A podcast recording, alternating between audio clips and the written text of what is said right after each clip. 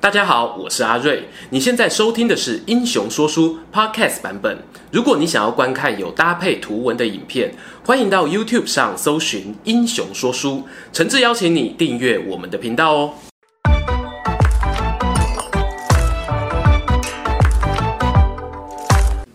滚滚长江东逝水，《三国演义》重开机。英雄说书的观众朋友，你们好，我是说书人阿瑞。上一回讲到曹操呢，亲自带兵夜袭濮阳城的西寨成功，要不过小白无路撇故，濮阳城内呢，县阵营高顺拂晓出击，直接把彻夜爆肝的曹军士兵啊打回原形。曹操呢，他在典韦的拼死护卫之下，狼狈逃回大本营，无奈呢，吕布带兵尾随追杀。九死一生之际啊，天上突然降下滂沱大雨。这场及时雨呢，冲散了双方军队，也让曹操顺利逃回营寨。这个雨势呢，连下数日，曹操的心情啊，跟着忧郁起来，在帐篷里来回踱步。想到那吕布军中啊，强将如云，谋臣有陈宫，武将呢有张辽、高顺，加上依靠濮阳城城墙防守。要正面攻下城池，那是难如登天啊！正在烦恼的时候呢，小兵带了一个人走进营帐。那个人啊，衣着华丽，自称是濮阳城内的小商人，因为不满吕布的统治，想要助曹操一臂之力。哦，曹操啊，叫他继续说下去。这个人提到哦，吕布呢，这两天亲自带兵北上，拜访袁绍谈合作。现在呀、啊，城内仅有高顺等将领驻守，城防空虚，正是千载难逢的良机、啊。小商人表示呢，他已经用重金收买了守城的士兵当内应，曹军进攻的时候，城墙上会竖起写有“义”字的白旗作为暗号。曹操听完啊，很心动，就找来谋士郭嘉、刘烨等人参详。刘烨建议他。这次机会确实很难得，不过那个陈宫啊，心机也很重，防人之心不可无啊。不如我们把部队兵分三路，一路入城，另外两路呢就守住城门接应，以免羊入虎口。众人讨论完毕呢，外头的天气呀、恰巧放晴，曹操呢就命夏侯惇领兵在左，曹洪呢领兵在右。自己带着典韦、李典、夏侯渊四位将军居中，三路兵马呢往濮阳城逼近。还没走到城门口，远远望向城墙的西侧角落，正竖立着一面白色小旗呀、啊，上面确确实实写着“义”字。曹操呢心中暗暗窃喜呀、啊，下令击鼓叫阵。没多久呢，城门大开，放下吊桥。只见啊，高顺带着侯成一人出城迎战，不见吕布、张辽以及其他的将士。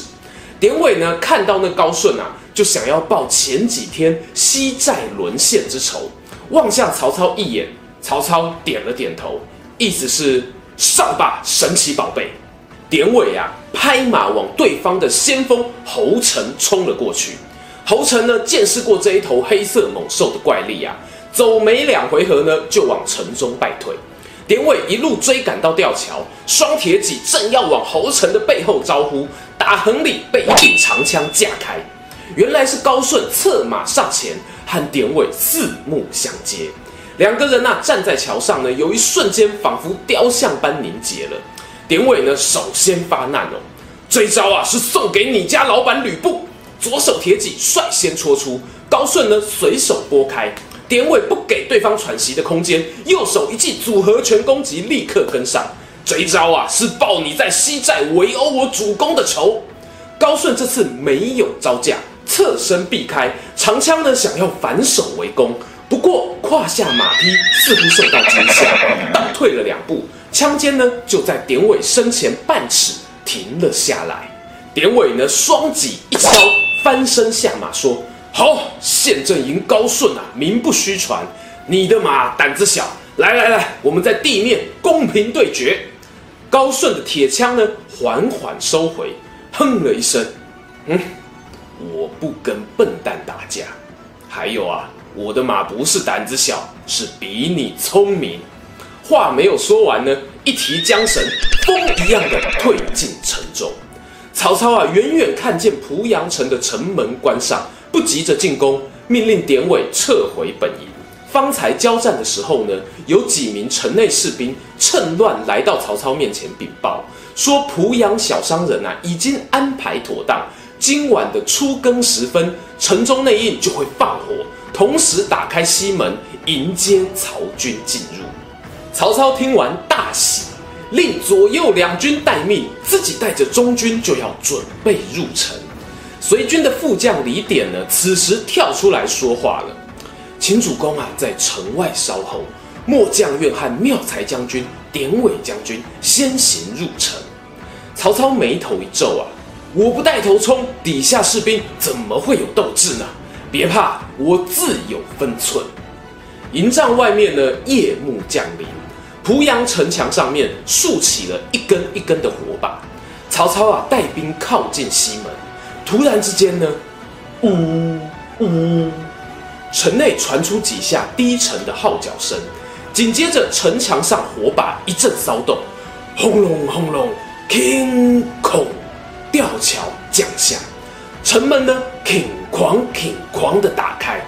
曹操一马当先，带着一千名骑兵冲进城内，直奔濮阳城的办公厅。说也奇怪，偌大的城池中，竟然没有看到百姓奔跑、卫兵防守。曹操啊，冲进城门不到两百公尺，发觉状况不对啊，第一个紧急刹车甩尾，对四周的士兵大喊：“全速退兵！”这个“兵”字还没有讲完，砰砰砰三声连环炮响。东西南北城门呢都升起火光，曹操想要从原路往西门撤退，却看到八健将之一的张霸带兵从巷弄里杀了出来。曹操腾腾腾倒退三步，往反方向狂奔。张文远在此，曹操你投降吧！由张辽带领的伏兵牢牢把守东门，让曹操进退不得。在这个时间，这个 moment。典韦一把抓住曹操的手，主公，我们走北边。在吕布军尚未完成包围阵势之前呢，典韦抢到曹操身前，杀出一条血路。然而啊，这些伏兵是由成功精心策划，北面、南面呢，各自也有郝萌、曹信、高顺、侯成领兵驻守，加上呢，城内的道路狭窄啊。想要突围而出呢，远不如在野外作战来得方便。这个典韦啊，原本就肤色黝黑，在夜色笼罩的濮阳，士兵们高举的火把照亮他的脸庞，咬牙切齿，怒目而视，手中的双铁戟呢，化作两条黑色的大蟒蛇啊，整个人活像从地狱来的恶鬼，硬生生的切开高顺防守的南门，冲到了城外吊桥上。主公别担心，到这里就安全了。我看到友军过来了。主主公，放我一个人生活，请你双手不要再紧握。典韦大声呼喊，然而后方呢却没有人回应。他猛然回头啊，发现曹操不知何时已经失去了踪影。典韦呢立马桥头四处张望，都找不到曹操，心里焦急啊。看见李典领着一队援军赶到，就对着他大喊：“李将军，你快通知大家，把四方城门都守着，我进去救主公。”一个转身，典韦再次冲入了火红的濮阳城。另一头呢，曹操原本跟在典韦后面，但敌军啊，就像太平洋的潮水，一波还来不及，一波又来侵袭。才刚打通的出口呢，下一秒又被士兵补满。此时，曹操早就跟自己的部队失散，只好呢往人少的方向且战且走。嘚儿哒嘚儿哒，一匹烈火般红艳的骏马从一间房屋转角处冒了出来。这匹马呢，曹操再熟悉不过了，不正是董卓赏给吕布的赤兔马吗？马上那人手持方天画戟，得意洋洋，眼看就要和曹操狭路相逢。正所谓狗急能跳墙，人急没天良。曹操肾上腺素完全爆发，头脑啊从来没有这么清醒过。他一秒摘下自己的帅盔丢到地上，用尘土呢把脸抹个乌漆嘛黑，垂着头不闪不躲，纵马往吕布迎面而去。要知道哦，历史上的曹操身高呢是号称一百六十五公分，吕布双眼平视，恰恰好呢看到他的头顶，正是一个最萌身高差。两个人一左一右擦身而过，只当他是一个迷路的小兵。曹操正松一口气，啪的一声，方天画戟在他后心的铠甲上拍了一下。身后啊，传来吕布的问话：“喂，有没有看到那曹贼往哪跑啊？”报告大人啊，前面那个骑黄马的人就是啊。曹操呢，脸朝向暗处哦，挤眉弄眼，反手一指暴露。吕布听了很开心，油门一催，和赤兔马的车尾灯呢，就一起消失在黑暗中。曹操啊，衣服里呢，早就冒了一身冷汗啊。连忙也往反方向加速离开，巴不得和那吕布越远越好。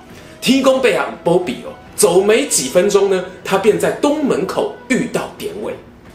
由于这里的火势太大，城门上方呢掉落了好几根烧得通红的梁柱，挡住路面，每一根啊都有两人合抱这么粗啊。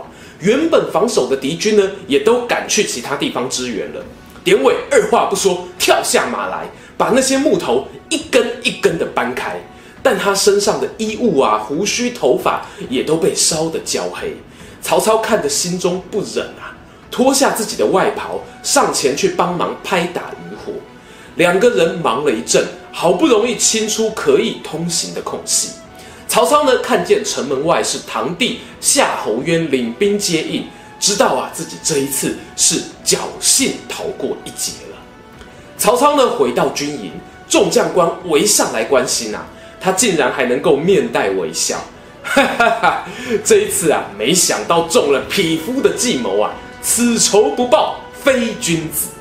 一旁的军师郭嘉听啊，立刻献策，打铁要趁热啊，不如放出假消息，说主公您因为火伤严重，深夜不治身亡，吕布呢必定贪功冒进。我们在设下伏兵攻击，曹操听了点头称是啊，便命令士兵挂孝发丧，自己呢则闭门不出。吕布得知消息后呢，不顾成功的反对，打算一举消灭曹操，并吞他所有的领地，就命令高顺、张辽防守濮阳，自己呢带着主力部队倾巢而出。然而军队才走到半路，就被郭嘉设下的伏兵。夏侯渊、于禁等人截断后路，大败而归，颜面无光啊！从此呢，就躲在城中，拒绝出城应战。没过多久呢，兖州这边不幸蝗虫肆虐，农田荒芜，吕布、曹操的军粮啊，都即将见底。双方呢，索性谈判罢兵，各自外出寻觅粮食。让我们把镜头呢，转到徐州城。城中的徐州牧陶谦呐，年迈体虚，又卧病在床，似乎大去之期不远了。他心中念兹在兹的呢，就是那个汉室宗亲刘玄德，希望能在自己有生之年啊，把这座城丢包出去。于是乎呢，派出手下别驾糜竺，快马加鞭，把刘备从小沛请回徐州。这天呢，陶谦的病床前挤满了人啊。刘备呢，被大家推到最前面。陶谦用颤抖的手捧着徐州牧的印信，对他说：“玄德啊，希望你能以天下社稷为重，接手管理这座城啊，否则老夫死不瞑目啊！”刘备啊，尝试想要拒绝，说自己呢没有行政管理长才啦，关羽、张飞两兄弟都是粗人啦，等等。陶谦呢，摇了摇手指。继续说啊，我就知道你会这么说啊！别担心，我死之后，糜竺会继续辅佐你啊！我还找了一位北海出身的官员，姓孙，名乾，他能言善道，可以帮你处理很多外交事务啊！刘备听了，还想要找借口，陶谦的手指呢，却像是断了线的人偶，落在自己的胸口上。咽下了最后一口气，唰的一声啊，房间内的众人呢纷纷拜倒在地，官邸门外呢则有徐州百姓聚集，哭天喊地的跪求刘备担任徐州牧。在别无选择的情况下，刘备只得珍而重之的从糜竺手中接过一起，一边处理陶谦后事，一边呐、啊、就派关羽、张飞调动部分小沛的人马回徐州协防，以免啊周围的军阀趁机偷袭。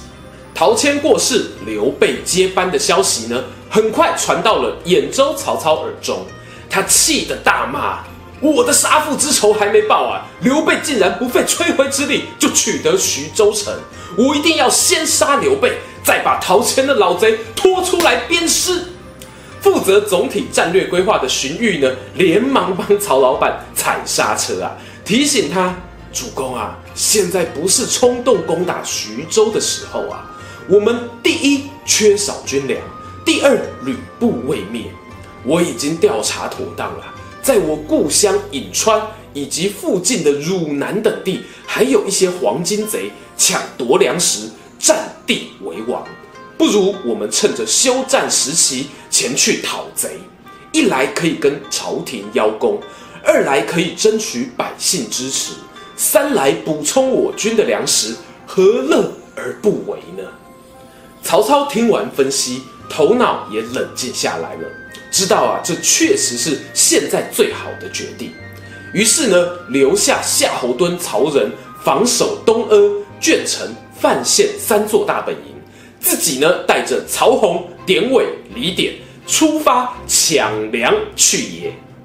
就说啊，汝南这边的黄巾贼余党呢，以何仪、黄绍这两个老大为首，占据了阳山这个地方。手下呢虽然有号称万人，但大多啊是散兵游勇，甚至呢有些还是农民出身，完全不是曹操这些训练有素的专业士兵对手。没一会功夫呢，就打上山头，包围了他们的山寨。不用等到曹操出手。副将李典呢，他看准敌阵混乱的时候，一夹胯下马匹，冲进阵中，竟然呢就把两个头领之一的黄少生擒了过来。其他的贼兵啊，吓得作鸟兽散。